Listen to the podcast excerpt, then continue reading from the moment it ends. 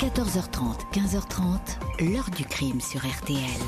Jean-Alphonse Richard. Quand une touriste japonaise a été retrouvée à moitié brûlée sur euh, l'îlot de Kanimera, à partir de ce moment-là, il fallait immédiatement trouver un coupable. Les propriétaires de l'îlot, comme ils avaient une mauvaise réputation et que l'îlot leur appartenait, ils ont immédiatement été désignés comme étant les coupables. Bonjour, ce devait être un séjour de rêve au Jardin d'Éden. Ce fut un voyage en enfer. 20, ans après les faits, on ne sait toujours pas pourquoi la jeune touriste japonaise Mika Kusama a connu le pire des châtiments sur la paradisiaque île des Pins en Nouvelle-Calédonie. Aurait-elle profané un rocher sacré? Aurait-elle été punie pour avoir pénétré dans ce sanctuaire où l'on communique avec les esprits? Dans cette histoire, la vérité ne va cesser ainsi d'hésiter entre sauvagerie pure, superstition et magie. Au cours de cette enquête, deux silhouettes, celles de deux frères, les gardiens de cette terre sacrée, vont immédiatement se découper dans le paysage. Coupable parfait et évident, sauf que les investigations tellement bâclées, tellement hasardeuses et tellement imprécises vont aboutir à une débâcle judiciaire sans précédent, sans que l'on puisse répondre à ces interrogations qui, a tué la touriste japonaise de l'île des Pins? Pourquoi était-elle devenue une cible? Crime rituel ou meurtre crapuleux? Question posée aujourd'hui à nos invités et témoins dans ce dossier. L'affaire Mika Kusama, du sang sur le rocher sacré de Kanumera, défense d'entrée, indique le panneau à l'entrée du chemin. C'est l'enquête aujourd'hui de l'heure du crime, la seule émission radio 100% fait divers. À tout de suite sur RTL. 14h30, 15h30, Jean-Alphonse Richard sur RTL. L'heure du crime. Aujourd'hui dans l'heure du crime, la mort de Mika Kusama en Nouvelle-Calédonie au printemps 2002. Cette jeune touriste japonaise avait économisé pour s'offrir un séjour paradisiaque sur l'île des Pins. Elle est partie en randonnée puis s'est soudain effacée du paysage. Ce jeudi 2 mai 2002, aux alentours de 19h30, la propriétaire du relais Le Couberca, un gîte pour touristes sur la côte sud de l'île des Pins, téléphone au poste de gendarmerie de la localité voisine de Couteau. La gérante euh, de l'auberge fait part de son inquiétude. Une cliente japonaise arrivée la veille a quitté sa chambre vers 15 h pour une excursion. Elle n'est pas rentrée. Mika Kusama, c'est son nom, avait pourtant certifié qu'elle serait revenue pour le dîner. Elle avait même commandé une langouste. La nuit tombe sur l'île des Pins, aucun accident n'a été signalé. Les gendarmes se veulent rassurants. La baie de Couteau est un endroit sûr où, hormis quelques bagarres entre individus qui ont un peu trop forcé sur la bouteille, il ne se passe rien. La vacancière va sûrement réapparaître. Le lendemain, 3 mai, l'hôtelière rappelle la gendarmerie. La cliente n'est toujours pas là. Cette fois, les quatre gendarmes de la brigade lancent les recherches. Mika Kusama parle français. Elle porte une robe jaune, des claquettes aux pieds et un sac à dos. Après son départ de l'auberge, un habitant l'a vu marcher le long de la route métropolitaine numéro 3. L'île est grande, regorge de sentiers escarpés qui se perdent dans une végétation dense. Peut-être la touriste s'est-elle blessée. La compagnie de gendarmerie de Nouméa est alertée. Un hélicoptère survole les lieux. Une battue organisée avec les villageois de la baie rassemblés par le maire. Après une demi-journée de fouilles, les volontaires rentrent bredouille. Samedi 4 mai dans la matinée, soit 48 heures après la disparition de la randonneuse, un habitat du coin, Charles Couaté, pousse la porte de la gendarmerie de Couteau. Il est affolé et désorienté au point que les militaires le croient ivre. L'homme raconte qu'il revient de la baie toute proche de Canumera, répertoriée dans tous les guides pour son sable blanc et ses eaux turquoises. Kouaté affirme qu'il s'est rendu sur le rocher de la baie, un mamelon de corail recouvert de végétation, et y a découvert un corps. Il y a beaucoup de sang sur place. Il ne sait pas s'il s'agit d'un homme ou d'une femme, tant la personne est méconnaissable. Les gendarmes ont visité la veille ce fameux rocher qu'on appelle ici le rocher tabou. Un panneau défense d'entrée est planté à l'entrée du chemin. Il faut montrer patte blanche pour pouvoir le visiter. C'est une famille, les connus, qui veille sur ce sanctuaire religieux et mystique, famille qui garderait la mémoire du peuple mélanésien. Les gendarmes ont pu inspecter le lieu, mais ils n'ont rien remarqué de suspect. Ils emboîtent donc le pas du témoin. qui sur place tremble comme une feuille. Il ne sait plus où aller jusqu'à ce que le groupe déboule sur ce qui s'apparente à une sépulture. Le corps totalement dénudé de Mika Kusama, 29 ans, gît sous un monticule de corail ensanglanté, de branchages et de terre. Le cadavre de Mika Kusama a été calciné jusqu'à hauteur du bassin. La partie droite du visage est écrasée en lambeaux, comme si elle avait été bombardée de pierres coupantes et abrasives. La mâchoire est cassée, le ou les agresseurs se sont acharnés avant de tenter de dissimuler le corps. Du sang sur les pierres, du sang sur les arbustes. Le fait que la victime soit nue fait bien sûr penser à une agression sexuelle. Des branches cassées désignent un passage dans la végétation à une cinquantaine de mètres. Les gendarmes repèrent une cavité naturelle dans la roche. Il y a là les affaires de la touriste. Sa paire de claquettes, une serviette de bain, ses lunettes de soleil, un paquet de cigarettes et ce qui reste d'un appareil photo. Le légiste établit une mort par asphyxie après que la victime a eu les poumons perforés à cause des coups reçus et d'une lapidation. Des centaines de Japonais se rendent chaque année en pèlerinage sur l'île des Pins depuis qu'un roman d'amour intitulé L'île la plus proche du paradis a été best-seller dans ce pays. Mika Kusama avait économisé et préparé depuis des mois ce séjour sur cette terre enchanteresse. Et finalement, c'est la mort que Mika Kusama a trouvée au bout de ce chemin dans ce paysage, on le répète, paysage féerique, et qui n'est pas euh, réputé euh, pour être euh, dangereux. Bonjour maître Frédéric de Grélan. Bonjour. Merci beaucoup d'avoir accepté l'invitation de l'heure du crime. Vous êtes en direct avec nous et sur RTL depuis la Nouvelle-Calédonie. Vous êtes avocat et dans cette affaire, vous avez été euh, l'avocat de la famille de Mika Kusama. Vous connaissez parfaitement euh, ce, dossier. Euh, je, le disais déjà, on va parler tout de suite, si vous voulez bien, de, la victime. Qui est-elle, Mika Kusama, cette touriste toute seule qui vient faire une espèce de pèlerinage en Nouvelle-Calédonie? Alors, mais c'est une jeune fille euh, qui est très très férue de français, donc qui a pris des cours de français, qui a vécu un petit peu en France, et, donc qui a cherché à passer des vacances, c'est les longs spring break euh, japonais. Mhm. Elle a cherché à passer des, des, vacances dans un endroit où on parlait français. Et donc euh, c'est comme ça qu'elle est arrivée en Nouvelle-Calédonie, l'île la plus proche du paradis, et en plus une, île francophone, ce qui lui correspondait parfaitement. Oui, parce qu'elle parle, elle parle assez bien français, Mika Kusama, et, puis euh, elle a décidé de venir ici parce que au Japon, ce, cette île des Pins notamment, euh, c'est un lieu qui est réputé pour être paradisiaque, hein, c'est ça? C'est ça, c'est ce qu'ils appellent l'île la plus proche du paradis. Et c'est vrai que c'est pas loin de la réalité non plus. Hein. C'est très très beau. Et c'est connu au Japon à ce moment-là. Il y a beaucoup de touristes japonais qui viennent en Calédonie à ce moment-là. Donc euh, voilà, hmm. tout naturellement, il y, a des, il y, a des, grands séjours qui sont organisés par les agences de voyage sur plusieurs jours. Et on leur propose d'aller à Ouvéa, d'aller à Nouméa, d'aller à l'île des Pins, un petit circuit. Voilà. Et son séjour se terminait par l'île des Pins. Maître de Grélan, avançons un petit peu dans l'enquête et notamment parlez-nous un petit peu de, euh, de ce rocher où tout s'est déroulé finalement, ce rocher dans la baie de Canouméra. C'est un rocher, je l'ai dit, un rocher tabou, un rocher interdit. Pourquoi? Alors, en fait, c'est un, rocher tabou, mais depuis assez récemment, parce que moi, j'ai une histoire assez personnelle par rapport à, cette, à cet endroit. Mon père est, né là-bas, mmh. juste à proximité de ce rocher. C'est un rocher qui n'a été tabou que pour des raisons presque euh, politiques. Mmh. Euh, en fait, les deux frères connus, et en particulier Didim, qui est une vraie personnalité de leader, a voulu créer à un moment donné euh, un village d'artistes sur ce rocher qui se trouvait en face de son domicile, dans la baie de Canumera. Et ça a été interdit par le grand chef de l'île des Pins, donc Monsieur Vendégou, qui, a qui lui a interdit cette activité, donc euh, alors qu'ils avaient déjà commencé à développer, à mmh. créer, à sculpter mmh. sur ce rocher. Et à partir de ce moment-là, il a déclaré que ce rocher devait être totalement interdit. Il l'a déclaré tabou entre guillemets, et il a interdit à qui que ce soit de monter dessus. D'accord. Ce qui était une espèce de revanche. Mais moi, petit, mon père, etc., ce rocher n'était pas tabou, on y allait régulièrement. D'accord, donc c'est quelque chose qui est devenu... Euh, c'est assez récent, vous, vous, faites bien d'ailleurs de, de, le préciser, euh, et c'est cette famille qui règne un petit peu sur le passage de ce rocher. Euh, bonjour Gérard Sarda.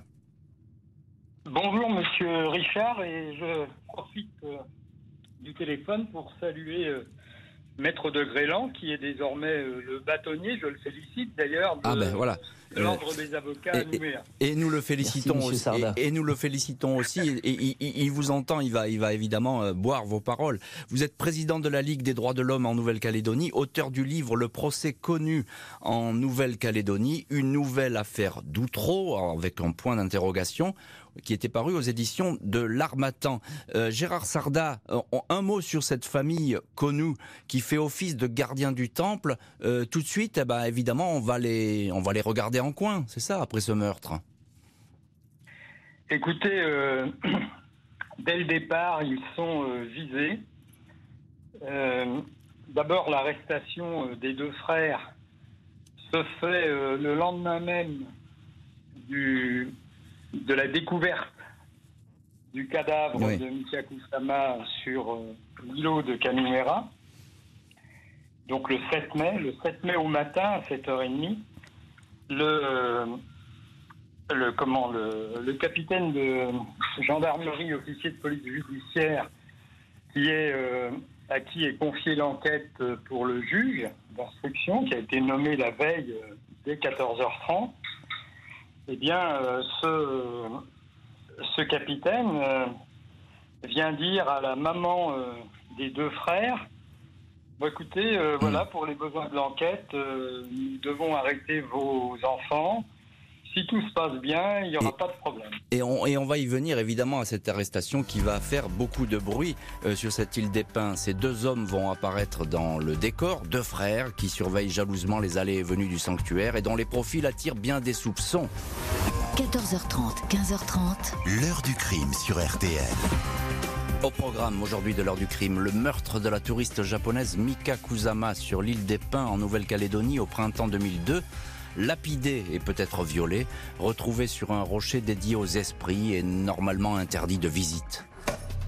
Lundi 6 mai 2002, deux jours après la découverte du corps de Mika Kusama, et alors que les expertises techniques ainsi que l'autopsie ne sont pas terminées, le juge d'instruction et les gendarmes ont déjà deux suspects en ligne de mire. Il est impossible que les frères Ambroise et Antoine Connou, qui surveillent les accès au rocher tabou, là où gisait la touriste, n'aient rien remarqué. Qui plus est, ces deux hommes sont les seuls habitants du coin qui n'ont pas participé à la battue pour retrouver la jeune femme. Leurs antécédents ne prêchent pas en leur faveur. L'aîné, Ambroise, 44 ans, surnommé Didyme, est une force de la nature. Il a eu souvent maille à partir avec les autorités locales. Un révolté permanent, bagarreur, au point qu'on lui a un jour tiré dessus, une balle lui a transpercé la jambe et depuis il boite légèrement.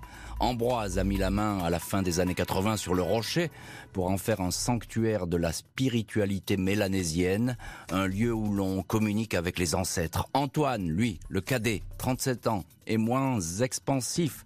Il serait penché sur l'alcool et sur la datura, une plante hallucinogène locale. Les frères connus ont déjà effectué une dizaine de séjours en prison pour des bagarres. Au milieu des années 90, ils s'en seraient pris à une touriste japonaise sur la plage de Kanumera. Mardi 7 mai, les gendarmes équipés de casques et de boucliers encerclent la maison de la famille Konu, adossée à la jungle à proximité du rocher de Kanumera. Ambroise sort sur le pas de la porte, il ne fait aucune difficulté et se laisse menotter. Antoine s'est pour sa part enfui à toutes jambes dans la forêt, il est rattrapé quelques minutes plus tard. Les frères sont placés en garde à vue derrière les murs de la gendarmerie locale. Ils démentent avoir levé la main sur la touriste japonaise mais aucun des deux ne peut dire précisément où il se trouvait dans l'après-midi du 2 mai, alors que la victime effectuait sa randonnée. Sans doute était-il dans les champs à ce moment-là, ou en train de ramasser du bois? Ambroise abreuve les enquêteurs avec l'histoire de sa famille et les croyances ancestrales de l'île des Pins. Antoine ne dit presque rien. Jeudi 9 mai, après 48 heures de garde à vue, les frères sont transférés par hélicoptère sur la grande île, à Nouméa, pas de preuves, mais la certitude que eux seuls ont pu commettre le crime. Ils sont mis en examen et écroués pour la justice. Le meurtre de mademoiselle Kusama est élucidé. En prison, les frères connus clament leur innocence. Aucune de leurs empreintes n'a été relevée sur le lieu du crime où seul le sang de la victime est présent. La famille rivale, les Kouaté, dont l'un des membres a découvert le corps, se réjouit de cette incarcération. L'hypothèse d'un règlement de compte entre clans émerge. Et si le corps avait été intentionnellement déposé sur le rocher? Possibilité évacuée tout comme une autre piste, celle du village de vacances de l'Igeza, dans lequel le jour du crime, 80 militaires étaient en vacances. Après une longue mission dans le Sahel, la hiérarchie militaire se porte aussitôt garante de la morale de ces hommes. Pas d'absence signalée, rien de suspect. Les gendarmes ne poussent pas plus loin leurs investigations, d'autant plus que le juge est persuadé du scénario suivant, c'est le cadet, Antoine, en état second et sous l'effet des stupéfiants qui auraient tué la japonaise. Ambroise serait au courant mais couvrirait son frère. Après neuf mois de détention, Ambroise est remis en liberté tout en restant sous contrôle judiciaire. Antoine demeure, lui, écroué. Et voilà donc pour ces deux suspects écroué, suspect numéro un, puis tous les deux, puisqu'il n'y a pas d'autres personnes en ligne de mire des gendarmes à l'époque et, du juge. Ambroise et Antoine Connu, impossible de ne pas les voir dans ce paysage. Maître Frédéric de Grélan, vous avez été l'avocat de la famille de Mika Kusama, de la victime, donc la famille de la victime. Euh, ce sont tout de suite euh, des suspects, j'ai envie de dire, euh, incontournables et inévitables et presque idéaux.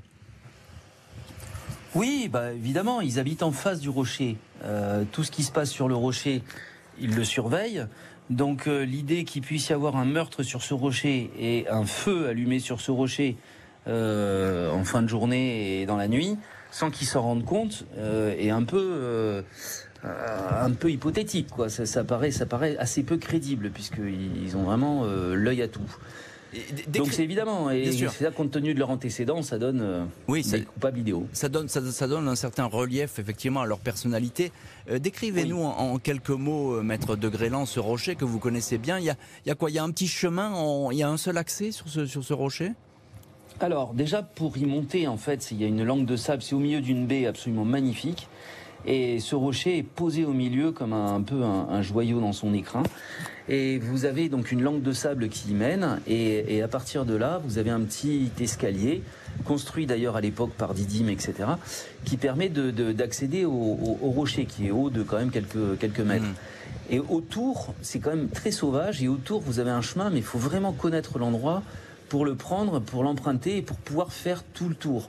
Donc c'est quelque chose que euh, moi je connaissais le, rocher. Euh, je crois que le chemin, je l'avais jamais fait. on, se contentait quand on était gamin de sauter depuis le rocher. Mais ce parcours, on l'avait jamais emprunté. Donc il y avait, il y avait ce, chemin qui était quand même assez inconnu des uns et des autres. Et ce rocher est grand. Hein. Il, fait, euh, il fait une grande circonférence. Il doit faire à peu près, je sais pas je ne peux pas vous dire, il doit faire 500 mètres de circonférence. C'est quand même quelque chose d'important. Est-ce qu'il est envisageable, maître de Grélan, que Mika Kusama euh, se soit rendue toute seule dans ce, sur ce rocher? Vous dites que c'est l'accès compliqué, difficile ça, me paraît très peu probable. Euh, d'abord parce que c'est signalé dans les guides japonais, et euh, ça a été documenté dans le dossier, que cet endroit, il fallait pas y aller. Donc il est très peu probable qu'elle y soit montée toute seule ça a beau être une, hmm. une jeune femme euh, aventureuse, entre guillemets, elle ne hmm. prendrait pas ce genre de risque. Et donc il est beaucoup plus probable que quelqu'un l'ait invité à y monter et à le visiter, quelqu'un qui connaissait les lieux et qui se sentait capable de le faire. Et qu'elle ait suivi, cette personne, évidemment. Gérard Sarda, on vous retrouve également au téléphone de l'heure du crime. Vous êtes également, vous, en Nouvelle-Calédonie, président de la Ligue des droits de l'homme euh, sur, euh, sur cette grande île. Euh, j'ai évoqué dans, dans le récit une possible guerre des familles. Est-ce que vous pensez que les, les, frères connus ont tout de suite été, disons, mis, comment dirais-je, leur présence a été évidente parce qu'ils étaient visés tout simplement par, euh, une guerre locale, par des, personnes qui auraient pu déposer ici le corps de la japonaise.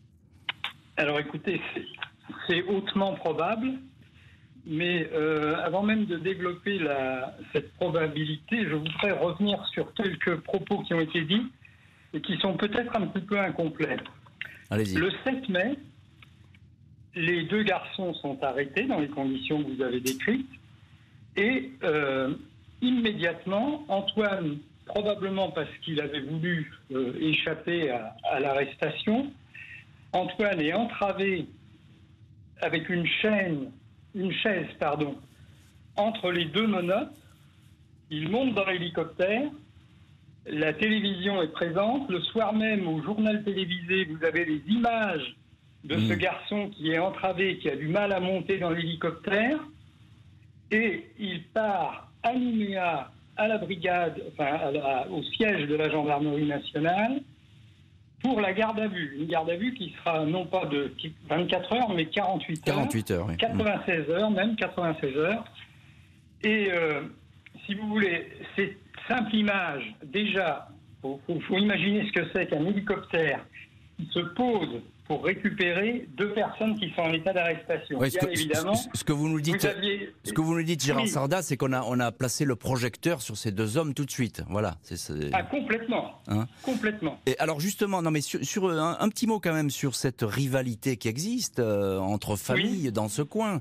Est-ce que est-ce qu'il est possible qu'effectivement ils aient été victimes d'un règlement de compte, les, les frères alors, moi, je, je pense que c'est les frères, les frères connus, pardon.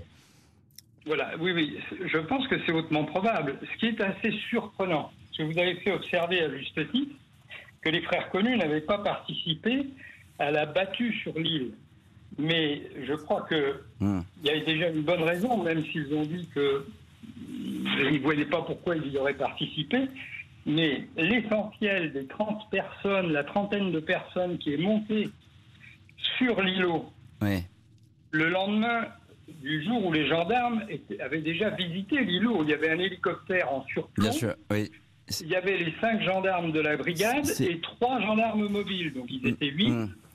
Avec l'hélicoptère au-dessus qui, qui, qui indiquait allez voir ici, allez voir là, etc. etc des gens qui sont quand même habitués. On, va, on, va, on va y revenir, maître Sarda, parce que c'est l'heure des informations qui arrivent, mais on va en reparler effectivement de, cette euh, mise en cause des deux frères. Beaucoup de questions, mais il reste les suspects principaux. Après trois ans d'instruction et cinq interrogatoires, ces hommes vont se retrouver devant une cour d'assises.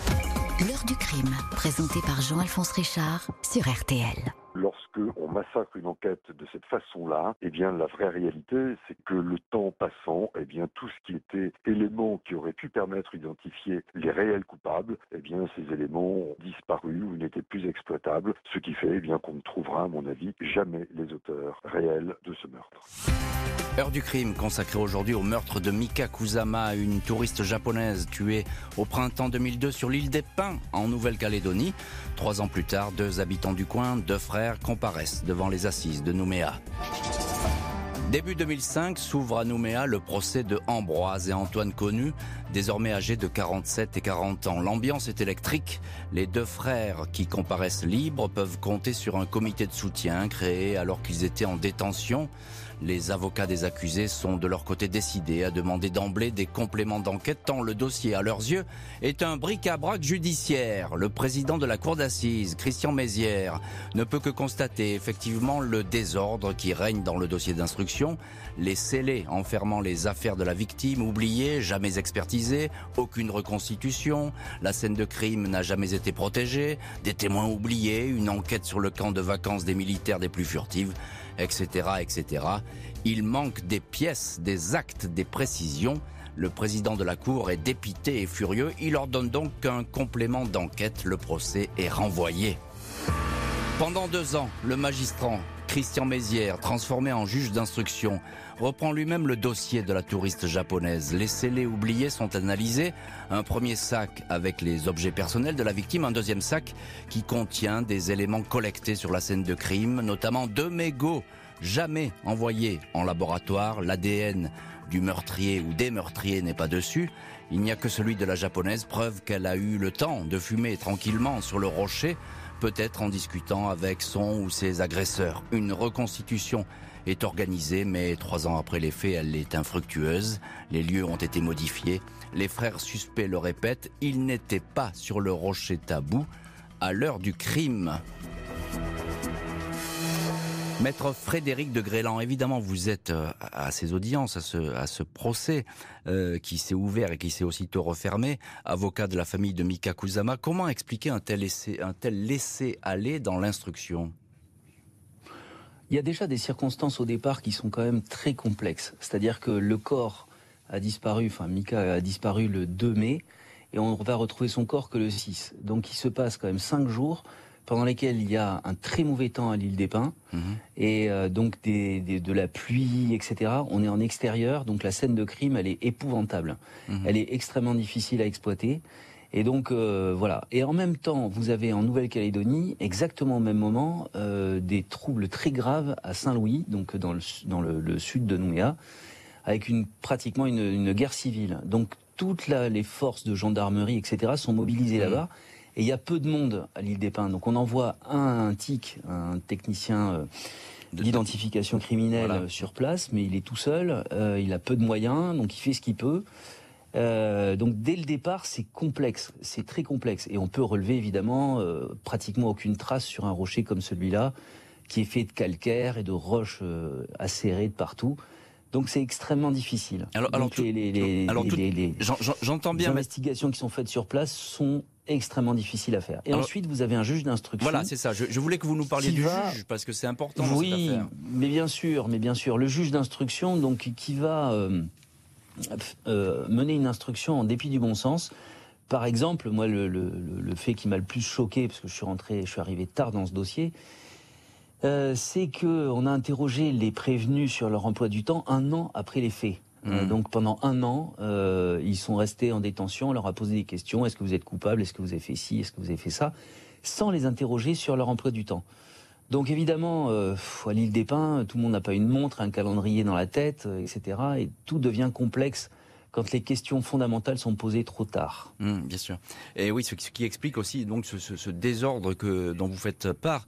Euh, Gérard Sarda, président de la Ligue des droits de l'homme en Nouvelle-Calédonie, on entend ce que dit maître Frédéric de Grélan. il est rare quand même qu'un dossier aussi mal ficelé arrive devant une cour d'assises. Effectivement, c'est extrêmement étonnant. Il faut savoir tout de même que ce juge d'instruction euh, a fini par être euh, sanctionné hein, par une décision du président du Conseil supérieur de la magistrature, qui mmh. était encore à ce moment-là le président de la République.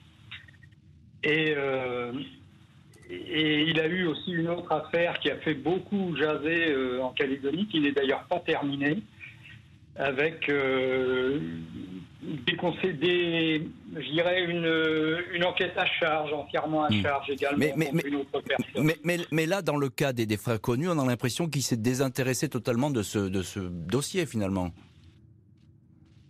Ah, écoutez, euh, je ne sais pas s'il s'en est euh, désintéressé. Ce que je crois, c'est que dès le départ, il cherchait euh, des preuves qu'il n'a jamais trouvées hmm. contre les frères connus. Et il disait, d'ailleurs, il y a eu euh, au procès des policiers qui sont venus dire leur étonnement de cette espèce d'obsession de, refuser tout ce qui était euh, pistes euh, différentes. Les autres pistes, évidemment, les autres pistes qui, dont on va parler dans cette heure du crime, puisque le procès est loin d'être terminé. Après deux ans d'enquête et de remise en ordre du dossier, ce procès des deux frères va enfin s'ouvrir devant la cour d'assises. Quel va alors être le regard des jurés L'heure du crime, Jean-Alphonse Richard. Jusqu'à 15h30 sur RTL. Dans l'heure du crime aujourd'hui, le meurtre de la jeune japonaise Mika Kusama sur l'île des Pins, en Nouvelle-Calédonie en 2002. Cinq ans plus tard, après le report de leur procès, les deux accusés, les frères connus, Ambroise et Antoine, comparaissent aux assises. 27 novembre 2007, Ambroise et Antoine Conus sont de retour devant les juges et jurés de Nouméa. Ils ne ressemblent plus du tout aux deux hommes arrêtés en 2002, à ces barbus hirsutes qui font régner la loi sur la plage de Canumera. Ils sont rasés, portent des vestes, de costumes. Une centaine de témoins et huit experts sont là, tout comme la famille de la japonaise venue près depuis Shiba, près de Tokyo, pour assister à l'audience. D'emblée, l'une des avocates des accusés, maître Marie-Laure Fauché, affirme on veut se battre contre une erreur judiciaire. C'est extraordinaire d'avoir des poursuites avec aussi peu d'éléments irréfutables. Même l'avocat de la famille de la victime, Frédéric de Grélan, reconnaît un travail piteux du juge d'instruction. La partie civile, si elle exonère Ambroise, le frère aîné, accable Antoine, un homme en rute, un homme qui aurait tué pour assouvir un désir sexuel. L'avocat général demande l'acquittement d'Ambroise, mais 20 ans contre Antoine, les jurés suivent en bonne partie ses réquisitions. Acquittement d'Ambroise, 15 ans pour Antoine. 14 avril 2009, les deux frères comparaissent lors du procès en appel. À nouveau 11 jours de procès, pas moins de 80 témoins. Une nouvelle fois, le sort du frère aîné Ambroise, surnommé Didyme, semble entendu. Des témoins indiquent qu'il ne pouvait pas être sur le lieu du crime à l'heure dite. Il travaillait à quelques kilomètres de là. Antoine, lui, joue son retour en prison ou pas? Une ancienne compagne vole à son secours. Elle décrit le personnage comme un charmeur ou un dragueur mais en aucun cas un agresseur sexuel. 28 avril 2009, les frères connus sont tous les deux acquittés. C'est le triomphe éclatant de la vérité, vont déclarer d'une même voix leurs avocats et les membres de leur comité de soutien. Et on retrouve dans cette heure du crime Frédéric de Grélan, j'ai cité votre nom, vous êtes l'avocat de la famille de Mika Kusama et vous êtes présent euh, à ces deux procès. Euh, comment expliquer ce, revirement d'un procès à l'autre euh, Un seul condamné au premier procès, puis les, deux frères acquittés au second? Eh bien, probablement déjà une défense différente, donc beaucoup moins agressive et beaucoup plus empathique. Euh, soulevant un certain nombre de questions euh, qui méritaient de l'être. Euh, et, et, au total, si vous voulez, vous avez quand même un certain nombre de témoins qui ont été cités, qui ont donné un alibi à Antoine pour ce mmh. jour-là. Mmh. et ce, de façon, j'ai envie de dire, assez consensuelle. C'est-à-dire qu'il y avait quand même une demi-douzaine de témoins au moins qui était, euh, qui était là pour confirmer qu'Antoine, le jour euh, de la disparition de Mika, était dans, dans, la maison de sa sœur à Vao et donc ne pouvait pas être sur place. Mmh. Et donc, il y a un moment donné, si vous voulez, euh, vous vous posez la question, je me la suis posée probablement trop tard et donc après ce procès, mais vous vous posez la question de savoir comment l'ensemble des personnes habitant à l'île des Pins qu'on a interrogées mentent. Euh, comment est-ce qu'il est possible que tous mentent Alors c'est un complot, etc. Donc on s'est posé des tas de questions. Mais il y a une autre hypothèse, c'est-à-dire qu'il y a une hypothèse où il y en a un qui a menti, tous les autres ont dit la vérité et c'est lui qui est le coupable. et moi c'est cette hypothèse-là que je soutiens aujourd'hui. Euh, parce que j'ai des éléments dans le dossier qui, n'ont pas été euh, suffisamment analysés depuis le départ et qui sont quand même assez, euh, assez troublants. Voilà. Euh, vous avez par exemple, enfin, pour vous donner une, parce que des tas de pistes ont été évoquées, mais qui n'étaient vraiment pas crédibles, comme la piste des militaires, etc. Tout ça ne, ne, tenait pas la route une seconde. Ça a été vérifié, etc. Euh, mm. contrairement à ce que à ce qui a été dit. Pas, pas, le, juge, pas le juge d'instruction spécialement, hein, mais les gendarmes ont fait quand même un, un, gros travail compte tenu des moyens dont ils disposaient. Mais vous avez une personne qui est venue dès le départ dénoncer, euh, enfin dire qu'il avait vu Mika Kusama, l'a décrite, euh, a donné euh, une description très fidèle avec la couleur de sa robe, le fait qu'elle parlait français, a parlé avec elle.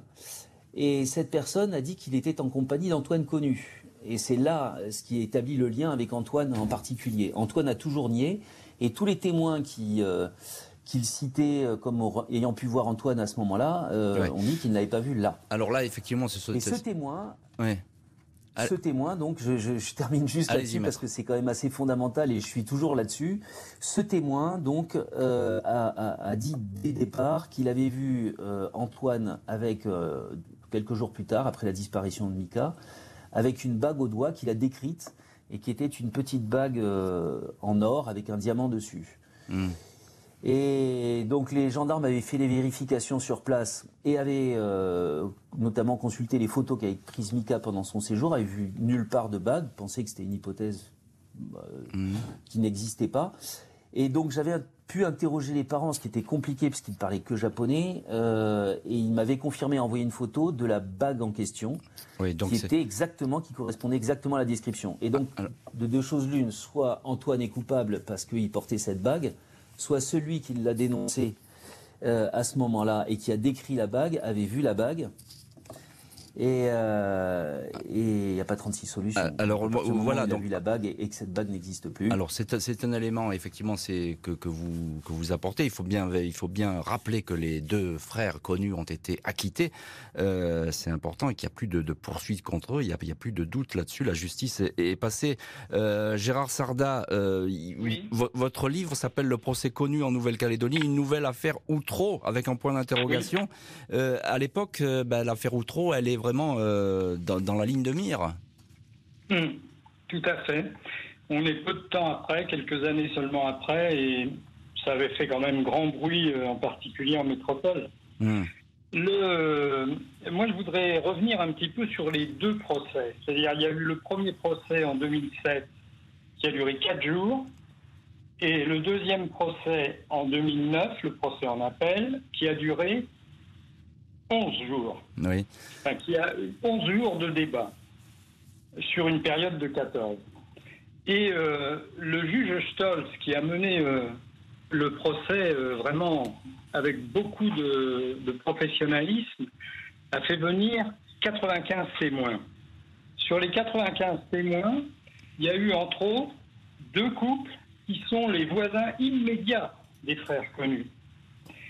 Et ces deux couples-là, il a mené son, les débats de telle manière qu'il a réussi à leur faire avouer que depuis 2002, ils avaient menti sciemment pour accuser les frères Ah ben donc c'est et c'est effectivement un élément euh, important que vous versez euh, Gérard Sarda parce qu'on voit mieux aussi euh, pourquoi ces débats ont été compliqués et, et, et, si controversés. Malgré le double acquittement, l'affaire laisse un goût amer au sein même de la justice, mais aussi chez la famille de la victime, avec la mort sans réponse d'une jeune femme. L'heure du crime, présenté par Jean-Alphonse Richard sur RTL. Dans l'heure du crime, la mort violente d'une touriste japonaise, Mika Kusama, 29 ans, en mai 2002, dans le décor paradisiaque de l'île des Pins, en Nouvelle-Calédonie. Deux frères accusés, deux procès, deux acquittements. 13 ans après les acquittements d'Ambroise et Antoine Connou, bien des questions continuent à hanter l'île des Pins. Au soir du verdict définitif en avril 2009, les parents de Mika Kusama, stoïques, silencieux tout au long des audiences, avaient quitté la cour d'assises de Nouméa, emportés par un sentiment de tristesse et de colère. Ils avaient discrètement exprimé leur déception, leur souffrance avant de s'éclipser. La justice ne sort pas grandie de cette affaire, avait pour sa part déclaré leur avocat Frédéric de Grélan. L'impossibilité de mettre un nom et un visage sur le meurtrier de la jeune touriste laisse donc une famille en miettes, mais aussi deux hommes accusés à tort et une justice sans dessus-dessous. Le crime de Mika Kusama demeure aujourd'hui impuni, sans aucune chance qu'il soit un jour élucidé, sauf apparition d'un témoignage inédit et capital. Sans cela, l'affaire restera à jamais un naufrage procédural. Un naufrage procédural. Gérard Sarda, président de la Ligue des, droits de l'homme en Nouvelle-Calédonie, comment en est-on arrivé là? Parce qu'on est perdant sur toute la ligne dans ce dossier. écoutez, comment en est-on arrivé là? Je crois que on a tourné un petit peu autour de la question pendant tous nos échanges. Bien sûr, euh, l'instruction a été tellement à la fois bâclée et faite exclusivement à charge. Mhm que l'instruction initiale, hein, puisque à partir de, hmm. à partir de 2005, c'est ça, je crois, ou 2004 même peut-être. Oui, quand la... fin 2004 ou début 2005, le premier juge d'instruction se voit retirer l'enquête, et comme vous l'aviez fort justement dit, c'est le, juge Mézières qui prend la hmm. suite. Et effectivement, à partir de ce moment-là, d'une part, euh, les deux frères connus ne sont plus défendus uniquement par des par des, comment on appelle ça, des avocats commis d'office qui changent tous les trois mois et qui euh, ne rentrent pas beaucoup dans le dossier. On a d'un côté euh, donc un avocat qui prend l'affaire en main qui s'appelle Maître Débat. Mhm. Et puis euh, on a aussi de l'autre côté le juge Mézières qui, mhm. fait, qui fait son instruction, qui refait l'instruction. Bon, mais qui finalement ne présidera pas, du coup, puisqu'il fait l'instruction, ne présidera pas le, le premier procès. Ça sera le juge Poté, je crois, qui, euh, qui, présidera le, le premier procès. Quatre jours, évidemment. Oui. Et on entend. Oui, pardon. Allez-y, non, non, mais ce, que, ce, que vous, ce que vous avez vu à ces, à ces procès, euh, Gérard Sarda, c'est finalement, est-ce que vous décrivez euh, ces deux hommes qui ont été pris dans un engrenage dont ils ne pouvaient ah, pas sortir et qui ne savaient peut-être pas très bien s'exprimer, s'expliquer, euh, donner, les, donner le savoir où ils étaient, etc. Mm. Et, et là, ils étaient tout seuls finalement. Oui, oui. Alors moi, je dois dire que ce qui m'a quand même le plus étonné dans cette affaire, c'est euh, l'entêtement jusqu'au bout. Alors je comprends que le rôle du procureur, c'est de défendre la société. À partir du moment où il a un accusé, euh, il, accuse. Mais euh, si vous voulez, jusqu'au bout, alors que tout au long du procès, quand même, on voyait de plus en plus qu'il y avait quelque mmh. chose qui ne collait pas, eh bien, jusqu'au bout, il a, il a tenu à, accabler les frères, les deux frères, et finalement, euh, le jury, je crois, euh, s'était fait son opinion, tant et si bien que le premier délibéré avait duré, je crois, 5, 5 ou 6 heures. Au premier procès, au deuxième procès, ça n'a duré qu'une heure et quart. Oui, ça a été très, rapide. Bah, ça a été très rapide, effectivement. Et, alors, bizarrement, si vous voulez, ce, ce procureur, parce que l'appel a été fait à la fois par l'avocat d'Antoine Connu, par l'avocate de Didim Connu, mais aussi par le procureur. Parce que le procureur n'était pas satisfait qu'au premier procès, seul Didim ait pris 15 ans de prison. Oui, parce que... Le seul Antoine, pardon, ait pris 15 ans de prison. Oui. Donc il voulait, il, voulait un, il voulait un appel. Et puis, euh, l'avocate de Didim voulait un appel parce qu'elle estimait que relaxer au bénéfice du doute, c'était euh, assez injurieux, enfin insultant quelque part. Donc elle voulait, une, elle voulait vraiment une décision. Euh, et, effectivement, et, effectivement, on est arrivé, euh, on est arrivé à ce, à ce, double acquittement. Je voudrais donner quand même la parole à, à maître Frédéric de Grélan, avocat de la famille de Mika Kusama, avec la même question que je viens de poser à Gérard Sarda. Euh, qu'est-ce que, comment est-ce qu'on a pu en arriver là dans cette affaire? Oui. Bah écoutez, d'abord, je vais rétablir deux trois trucs quand même importants. La durée du premier procès, c'était pas euh, quatre jours comme l'a dit Monsieur Sarda, c'était trois semaines et demie. Et je peux vous assurer que je les ai vécues très durement euh, chacune de ces journées. Donc trois semaines et demie le premier procès. Euh, ensuite, pour revenir aussi sur un autre point qui était très important, c'était que par rapport à la première instance où, Antoine avait une attitude extrêmement agressive, qu'il il s'en est pris au, juge, au, au, juré à moi, enfin bref, etc. Et au deuxième procès, il était hmm. totalement transformé. Il avait une petite amie, comme vous l'avez dit, qui est venue témoigner pour lui, etc. voilà. C'était pas, c'était pas effectivement les mêmes personnages. C'était plus euh, le même en deuxième euh, procès. Ensuite, pour terminer sur ce point, euh, juste Didim, l'avocat de Didim n'a jamais fait appel parce qu'il était acquitté au bénéfice du doute, parce que ça n'existe pas. Hmm. L'acquittement au bénéfice du doute, on est acquitté ou pas et il n'y a pas de bénéfice du doute. Donc euh, évidemment, ils n'ont pas fait appel. C'est le procureur qui a fait appel, de manière un peu surprenante parce qu'il avait requis son acquittement. Maître de Grélan, on arrive vraiment au bout de l'émission. Juste un, un mot, euh, un mot sur la famille euh, de la victime. Ils ont été dévastés. Ils continuent à porter cette, peine avec eux, c'est ça?